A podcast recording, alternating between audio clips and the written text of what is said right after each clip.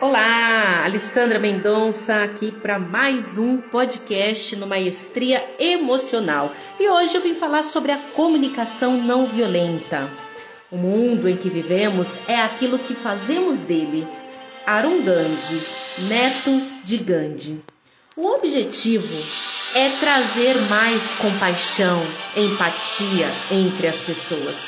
A comunicação não violenta, ela tem o objetivo de resgatar o que há de mais genuíno, o que existe de mais genuíno nas pessoas. As emoções, os valores, a capacidade de se expressarem com honestidade, mergulhar nas verdadeiras necessidades do outro. A educação, hoje formal, familiar, cultural, nos arrastam para o julgamento moralizadores como culpa, insultos, rotulação, crítica, comparação.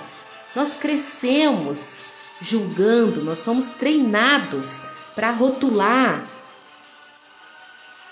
Não assumimos responsabilidade e nessa falta de ação, eu me coloco num espaço de ameaças e chantagens.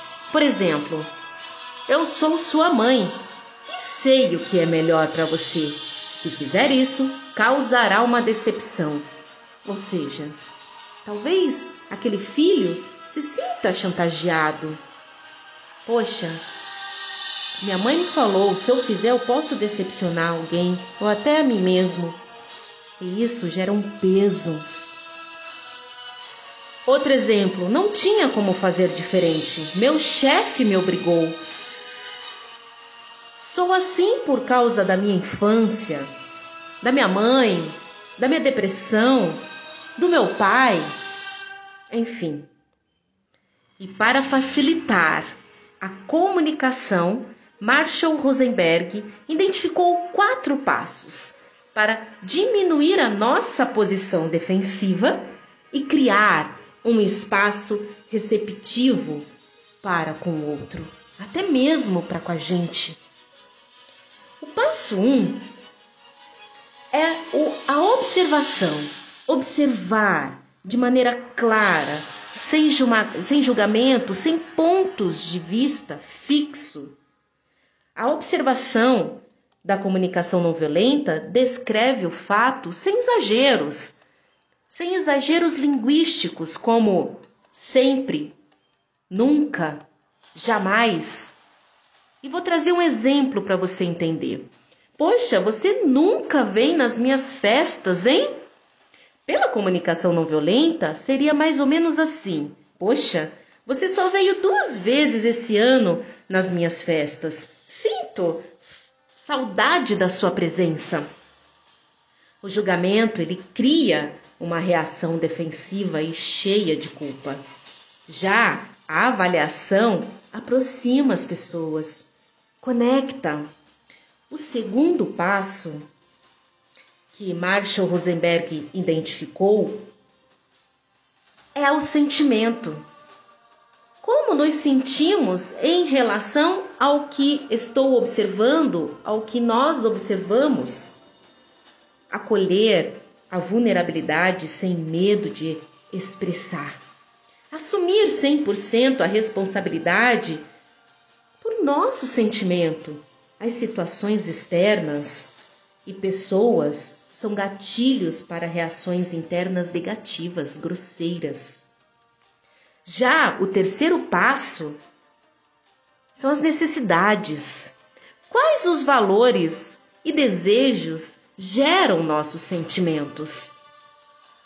Quando nos comunicamos a partir de nossas necessidades, nossos sentimentos e desejos, temos muito mais chances de ser atendidos do que quando usamos um julgamento e avaliações, um ponto de vista fixo.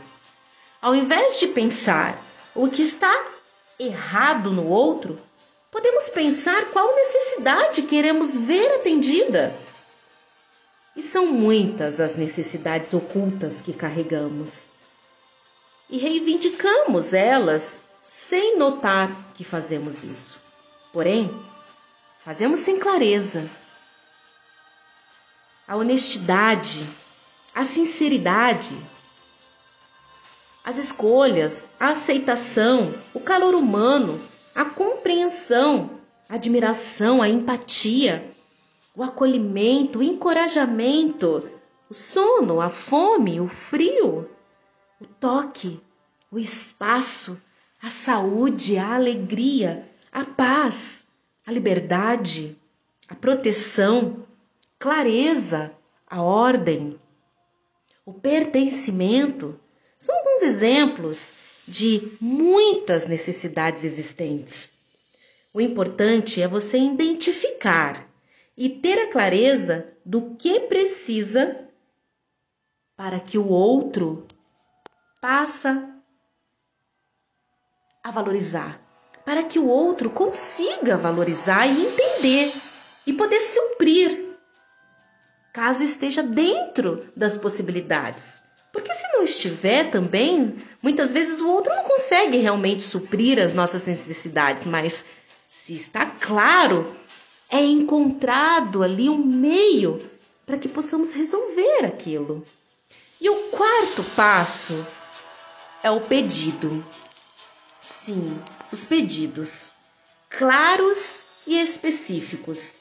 Normalmente desejamos sempre que o outro faça o que temos vontade. E muitas vezes o pedido passa a ser uma exigência ameaçadora. A exigência pode dar início a um conflito, causando uma desconexão entre as pessoas, impede aquela conexão genuína.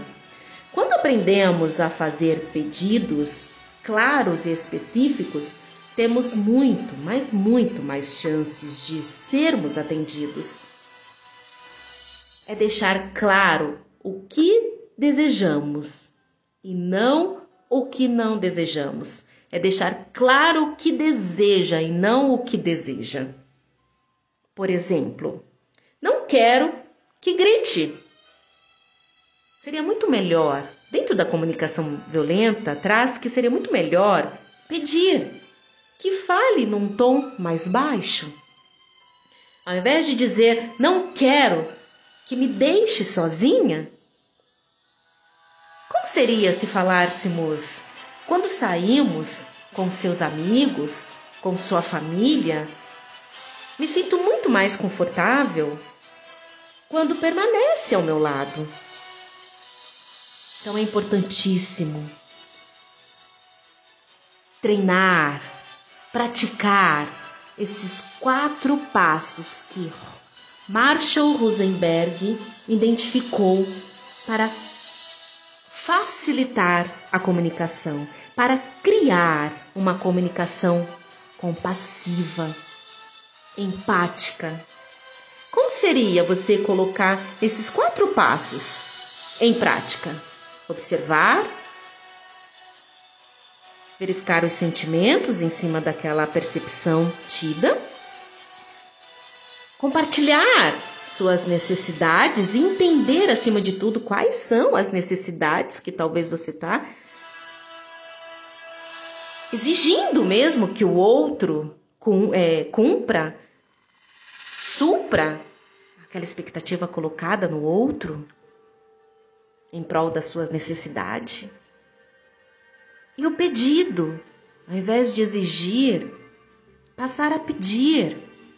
Como seria você colocar em prática isso agora, a partir de hoje?